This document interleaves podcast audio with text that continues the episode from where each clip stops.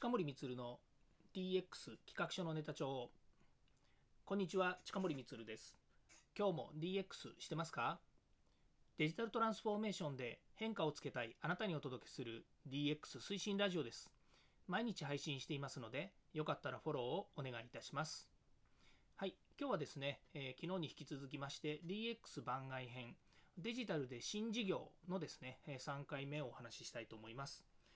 えー、今日はですね、IT 企業を始めようとしていませんか？っていうですね、そんな、えー、まあ、ハテナマークをつけたですね、話になります。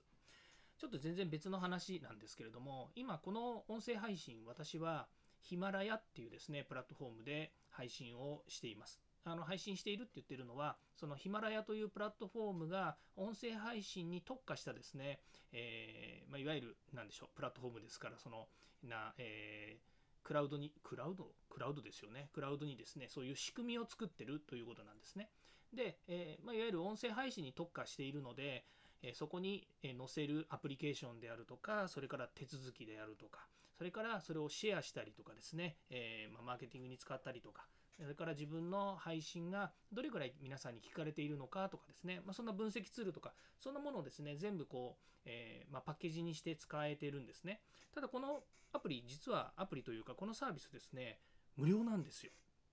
不思議ですよね。お金払って使わせるっていうサブスクリプションモデルっていうのがあるんですけれども、実はまだこの、えーと、日本のマーケットにおいては、このヒマラヤはですね、無料で使えているんですね。なので、まあ、音声配信始めたいという方はですね、まあ、もしかするとヒマラヤ以外にもですね、いろいろあるんですけれども、えー、試してみるのはいいんじゃないかなというふうに思っています、えー、仲間を募集していますので、もしやりたいという方がいらっしゃればですね、あのぜひ私、近森にですね、えーま Twitter とかそういったもので結構ですので連絡いただければと思います。はい。ということでですね、まあ、そんな話からですね、この IT 企業を始めようとしていませんかっていうことなんですよね。今言いましたようにですね、私が今 IT を活用してこう音声配信をしてるんですね。で IT 活用してって言ってるのだ私の目的は何かっていうとですねこの DX 推進ということを皆さんに伝えたいっていうのがまず一つですねそれからもう一つはですね私は教育事業を営んでおりますの中でですねプログラミングであるとか IT 技術者を育てるですとかまたは、えー、いわゆる IT 分野に強いスペシャルな人たちと一緒にえー、仕事をするという前提ですね、まあ、コンサルタントの先生とかですね中小企業診断士の、えー、もうスキルのある人たちと一緒にですねこう活動ができる中でですね、えー、いろんな人の仕事を作ったり、えまあ、仕事を請け負ったりということをしているんですね。なので音声配信っていうのはどちらかというと私にとってはあのまあ目的じゃないんですよねいわゆるツールなんですよ。で、その、このツール、まあ、ある意味で言うとマーケティングツールかもしれませんし、広報ツールかもしれませんし、私を知ってもらう手段ということかもしれませんし、まあ、捉え方はですね、その都度いろんな、まあ、使い方をしてもらっているわけですけれども、使ってもらってるっていうか、届いた人の価値観によってですね、この音声配信が生きるか生きないかっていうのがあるんですけれども、まあ、私はこのね、新しいもの好きですし、えー、ね、こういった新しいものにチャレンジするのも好きなので、まあ、このコロナ禍においてですね、えー、私の自分の時間を使ってですね、こういうのを毎日配信しているということなんですけども、いわゆる先ほど見ましたように、このヒマラヤっていうプラットフォームは今一銭もお金を取っていないわけですよね。で、私のように、あの、なんですか、音声配信をやってる方が日本では何万人いるのかなわかんないですけど、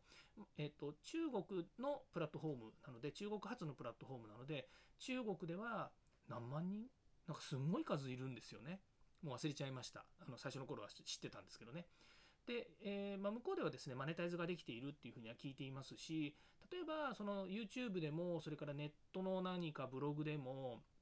まあ、他でもいろいろあると思うんですけども、そういったもののこうあの、えーと、なんていうんですかね、そのサービスをプロバイ、えー、サービスプロバイダーが、えー、どうやってお金を収入を得てるかっていうと、やっぱり広告収入とかですね、それから、え、使ってる人たちの手数料をもらうっていうのが、まあ、一般的ですよね。サブスクリプションモデルみたいな形になりますよね。で、私みたいに音声配信をして、えー、マネタイズしようと思うと、広告収入っていうのが本当はあるはずですよね。YouTube とか TikTok とかから、あのまあ、そういったものっていうのは、広告を、まあ、いわゆる、えっ、ー、と、なんでしょう、その視聴してもらうと、えー、少しでもお金が入るっていうような形になると思うんですけど、音声配信では今広告を一切私も出していませんし、それから広告ももらっていないので、私にとってのマネタイズっていうのはないんですよね。で私はどっちかっていうと,、えー、とこれを私の何て言うんですかねそのカタログとかパンフレットみたいなそういう状況でこういう音声配信をしているので別にお金をもらう必要はないですし逆に言うと、えー、この音声配信をプラットフォームに載せていただいてみんなが聞きやすくしてくれるってこと自体にメリットを感じてるわけなんですよね。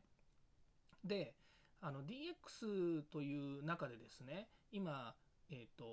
そうですねデジタルで新しいことを始めましょうというとですねすぐですね IT 企業を始めようとしている人たちがいるんですね。っていうのはビジネスモデルの中の一つとしてやはりその自分たちの自社のサービスとかですね自社の強みのある製品というものをデジタルを活用して伸ばそうとした時にそれがま隣にあるとそのいわゆるそのそれを分析するシステムだとかそれを売るためにプラスアルファしたシステムっていうのが、まあ、割とそのパッケージ化して売れるようなものができるあのパターンっていうのがあるんですよね。でこれはちょっと前の回にも過去回にもどっかで言ったこともあると思いますけれども例えばその IoT を、え、ツールとしてですねあそうですねあのえっ、ー、と陣屋さんっていうお話をどっかでしたと思うんですよね。で陣屋さんっていうのはあの老婦の旅館なんですけれどもその旅館が、えー、まあ、2代目なのか3代目なのか分かんないですけどもその娘さん夫婦がですね、えー、その陣屋が、まあ、立ち行かなくなるということで、えー、そのえー、戻ってきてですね旅館を継いだわけですね。でその時にたまたま奥様も奥様の旦那さんですよね。旦那さんが、え IT 系の企業 IT ではないですね。製造系の企業にいらっしゃったということで、えいわゆるその、えセールスツールっていうんですけども、まあ、その、えセールスツールをですね、え使うと、まあ、いわゆるウェブサービスなんですけれどもそれを活用してですね、えー、その陣屋という旅館のですね、まあ、多種多様なですね社内のシステムをですねデジタル化したわけですね。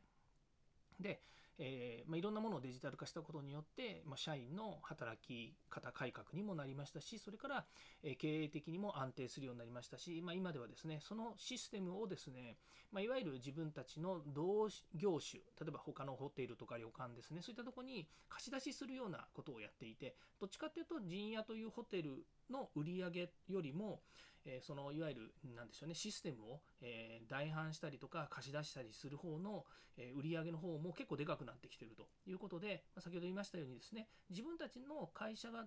強みで作ったシステムとかツールなんだけどそれをですね IT 企業らしくですね IT 企業っぽく外に貸し出しをするというふうなことで IT 企業を始めたっていうふうに見える可能性もあるわけですよね。可能性というかそういうふうに見られてしまうところもあるわけですね。でもよく考えるとこれねあの勘違いしてはいけないのは